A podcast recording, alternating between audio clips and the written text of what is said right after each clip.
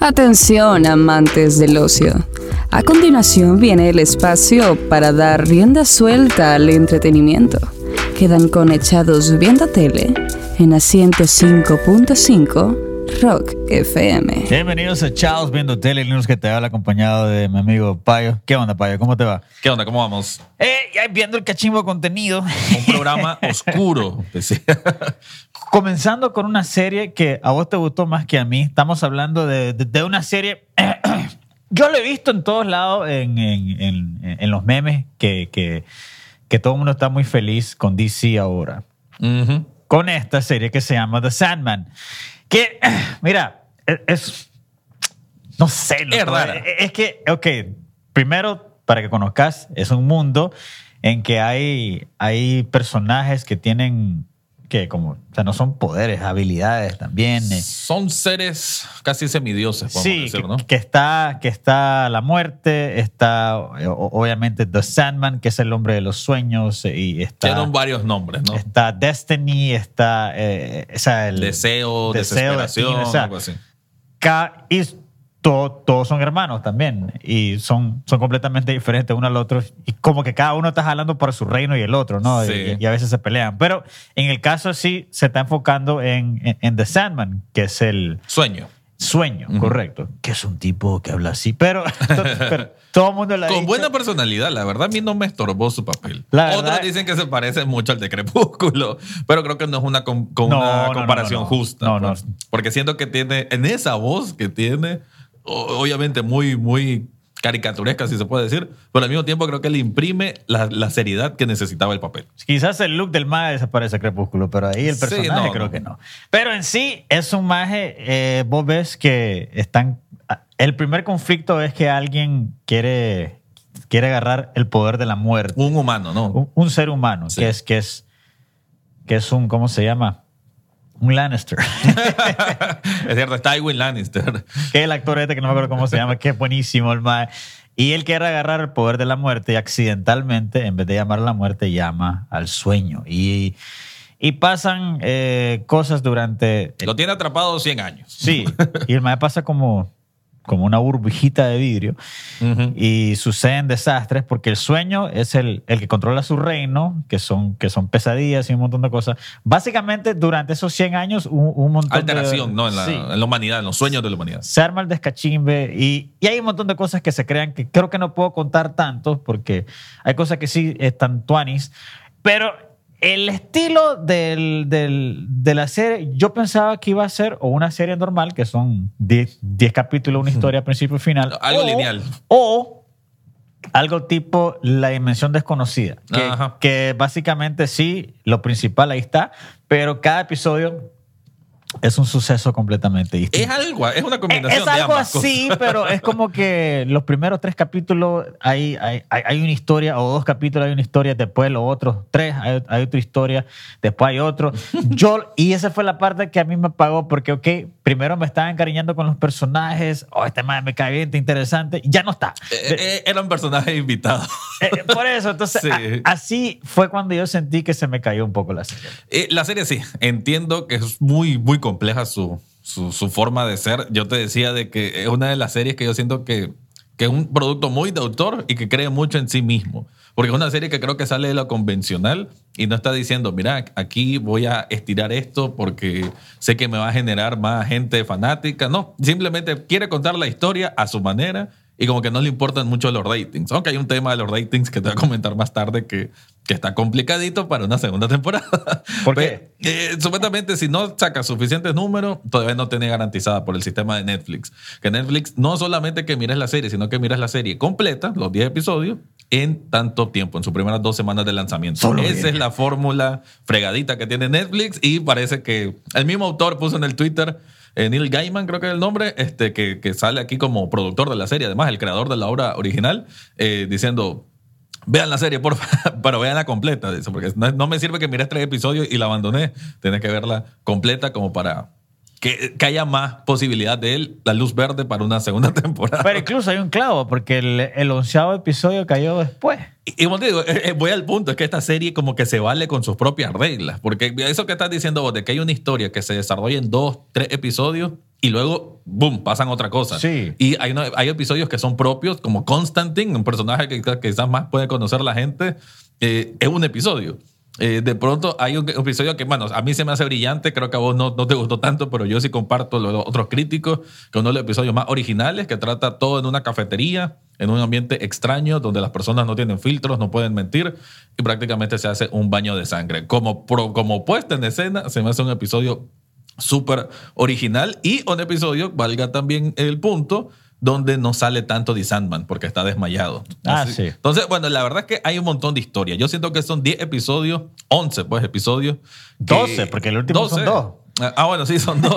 12 episodios, pero para mí sentí que miré tres temporadas de, de tanto Sí, que son- contenido que... Eh, mira, incluso a mí me gustó más el, el, el que metieron al final, que fue dos episodios, uno de 15 minutos y uno de... de- La, el Vortex, toda la historia del Vortex. no, no, al, al final, al final. El último episodio que... de lo- del extra que sí, salió. el Ok, extra. ajá. que fue una Que historia también historia individual. animada de gatos. Ah, o sea, y los gatos, todos los, los sufrimientos que pasan, eh, todas las cosas que nosotros somos horribles como seres humanos, cómo tratamos a los gatos. Y fue animado y fue completamente distinto. Profundo. Me gustó. Porque una- también hay que decirlo, ¿no? Tiene Sí. varios elementos profundos. Creo Sí. que es una serie que Ah, no es para, para adolescentes. Alguien que mire Stranger Things de 20 o de 15 años no le va a gustar, creo yo, esto. Porque es un análisis de la vida, de psicología. Y de una serie humanidad. lenta, no, es a fuego lento. Ah. No hay grandes escenas de acción, no hay peleas. Por si acaso alguien cree que va a haber muchas peleas, pues prácticamente no hay. Hay una pelea tipo Dungeons and Dragons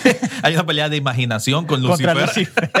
o sea, una serie muy extraña, y pero creo- Lucifer la partió. Sí, que es el personaje que conocimos en Juego de Tronos eh, por Brienne of Tarth. Sí. Eh, lo hace súper bien. O sea, una serie creo yo que si te gusta un poco la mitología, porque tiene mucho de mitología griega, ¿no? Esto de los dioses, las representaciones de los dioses y las emociones humanas, creo que te va a gustar. Si de pronto también te gusta algo cocinado a fuego lento con cierto significado oculto o profundo también, pero sí una serie para ver con paciencia, porque los primeros episodios, por lo menos a mí, no me estaban enganchando. Fue un poquito después que ya le agarré como el punto, pero hay que recordar un camino para agarrarlo. Te lo digo, sí. Yo, si hay una segunda temporada, la, la Sí, vería. igual. La vería, pero no es una serie que te puedo decir, sí, loco, mira, te va a cambiar la vida porque es extraña. Entonces, Es eh, extraña. eh, eh, eh, eh, no, no estoy seguro si te va a gustar Sí. porque, porque es muy rara. Un gusto adquirido.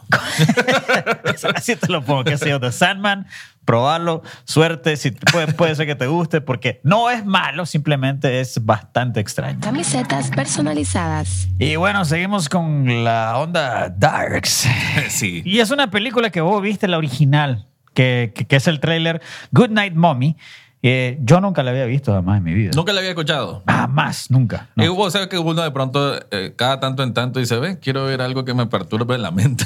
Entonces, uno busca terror psicológico. Así fue como para el año 2014, 2015, que quizá fue que me di cuenta de esta película austriaca, que hablaban un montón bien de ella, porque era de ese terror que no es gráfico, sino que más situacional, que te va construyendo, ¿sabes? La situación perturbadora o inquietante. Algo así, Good Night Mommy, que es una, bueno, una madre que sufrió un accidente, una quemadura, no sé qué es, pero está totalmente vendada el rostro. Y sus niños, que son dos gemelos, llegan a verla después de un rato y como que sienten que no es ella, ¿no? Y ahí se ocurren una, una serie de situaciones que siento que eso es lo que vemos también en el tráiler de este remake que va a salir en Prime Video. Y los niños son los hijos de Homelander, sí, el mismo niño ese. El, el actor que son gemelos, que es uh, Nicolás Coverretti y Cameron Coverretti. Y la madre ya es una persona que tiene experiencia en el horror con El Aro, no sé si Ah, sí, película. hace Desde ahí 500 es Naomi Watts, ¿verdad? Sí, desde, Ahí, desde ahí nos dimos cuenta de la existencia de Naomi Watts, creo, por lo menos. Pues. Bueno, Yo- tiene un montón ¿no? de Sí. películas, ¿no? Pero a partir de ahí fue cuando me di cuenta que la madre existía. Yo cuando vi el trailer de esta película me hizo eh, eh, remembranza a Under My Skin. No sé si viste Ah, la- esa. esa es la española, ¿no? Sí, que Ajá. la, la, la, la de Antonio, Antonio Banderas. Banderas, ok. Que es una película muy perturbadora. Sí. O sea, si la ves, yo no la quiero ver nunca jamás en mi vida, pero no me arrepiento de haberla vista, pero no la quiero volver a ver. Y creo que viendo Bueno, además se parece la Sí, mascarita y todas las cosas. Y, se ve- y sinceramente me llamó la atención. Yo pensaba que estaba disponible ya. Ah, la quiero ver. No, no está disponible todavía. Creo que sale el 16 de septiembre. Vamos a estar, Ya de, vac- cerca, ya. Vamos a estar de vacaciones en la casa, así que creo que tenemos una oportunidad para verla. Pero se, mira, se mira interesante. Pues yo- o sea, a ver, la primera película, la original, ahí sí, yo, yo siempre soy un poquito crítico del cine europeo, que a veces es como más aburrido. De lo- o sea, es más aburrido de lo que ellos pretenden que sea más bien pro- Cool, profundo, ajá. cool o artsy, artístico, pero no termina como de cuajar. Así yo sentía, o sea, que ah, está interesante el concepto, pero en un momento como que te pierde el hilo porque es demasiado como plano. ¿Entendés? Creo que el cine europeo tiene mucho de esto. En este sentido, creo que ahí quizás le pueda hacer bien el remake gringo. O los gringos le, le meten un poco más de pimientita a estas cosas y puede que, puede que funcione. Pero, pues, por otro lado, por algo está saliendo en streaming y no en el cine. Aunque quién sabe, eso últimamente ha estado como que al revés, porque sinceramente Prey era una película para, Sí. para cine definitivamente y, y salió en streaming. y bueno, y 13 vidas también, 13 también salió en, también. en Prime Video. Y, Y debería haber salido en cine esa película. Y Tres Balas debería haber salido en streaming nada más, pero salió en cine, así que todo está al revés aquí. Todo está al revés. Pero Good Night Mommy creo que es una película, yo por lo menos estoy interesado en verla y la voy a Y ver. qué bueno que ya, bueno, ya nos vamos sacando a octubre, entonces imagino que van a estar saliendo más de estas producciones de terror. ¿Cómo la acabamos de hablar a continuación? Es una película que me la recomendaron hace, mucho, hace muchos meses que salió y yo había visto cosas, oye, mira esta, esta. Obviamente el estudio A24 es un estudio ya, creo que, Creo que cumplió 20 años hace poco, estuvo aniversario o 25, algo así, no sé. es de los mejores que han hecho películas de horror. Son básicamente... Las películas de horror tienen como una mala fama. Ya sabes que viene algo tonto, que viene eh, tetas y culo y, y, y matancina y sangre. Ya está. Pero A24 dijo, ¿sabes qué? Vamos a hacer eso. Está bien, todo lo que me estás diciendo. Pero vamos a hacer bien. Vamos a hacer buenas tomas, vamos a hacer un guion bien escrito, los actores van a actuar bien. Sí. Todo lo demás ahí va a estar, pero una película bien Con una hecha. visión, o sea, le da otra visión a las cosas. Sí, eh, es hacer una película buena Sí. so- sobre eso. Pues Sí. entonces, X es una película que se toma, se considera en el año de la revolución, en, en- en el, en, en 1979, y se ve los No, colores. 69 creo que. 79. 79 era. Sí, Ah. o sea, y- pero se sienten los colores, se siente la música, así es. Ah, ok. 1979. Y vos sentís como que esa película fue hecha en el 79, Uf, sí. porque cómo, cómo, cómo hicieron... el- Desde la imagen, que se mira como granulada, como el Correcto, tipo de pues. filme que es Entonces, de esa época. vos ves esa película, o sea, ni siquiera ves los actores, o esa película parece que fue hecha en, la- en Sí. el mismo año que se hizo Texas Chainsaw Massacre. Yes. Estoy mencionando esa porque es un cierto homenaje a esa, película. Hay varias cosas muy Sí, parecidas. y, y entiéndase bien eso, o sea, homenaje, o sea, que adrede ocupa elementos de esa película Sí. y no es una copia más. Correcto, o sea, lo están haciendo a propósito. Sí. En, en este caso, tenés un grupo de filmmakers, ¿cómo lo podemos decir? Más que quieren hacer películas porno, Sí. pero Más artística. más artísticas y mejor.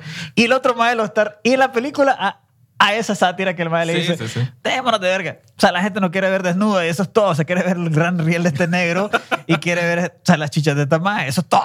No, no les interesa las tomas y el Sí, arte. sí, sí. Pues, de cierta manera tiene razón. Y creo que están haciendo una sátira hacia el horror. Hacia el terror, exactamente. Entonces, pero durante esa. O sea, los maes van a grabar una película porno en una. Una zona rural de Texas, ¿no? Una Por- sí, finca. una finca. Y ahí los Donde piden permiso, entre comillas. piden permiso para dormir ahí, pero no piden permiso para grabar una película porno. Sí. Entonces, en esa casa, en, en, al lado viven los dueños de esa casa que alquilaron, que es una pareja, qué sé yo, 70 años por ahí, pues Sí. súper viejito, ya están los dos.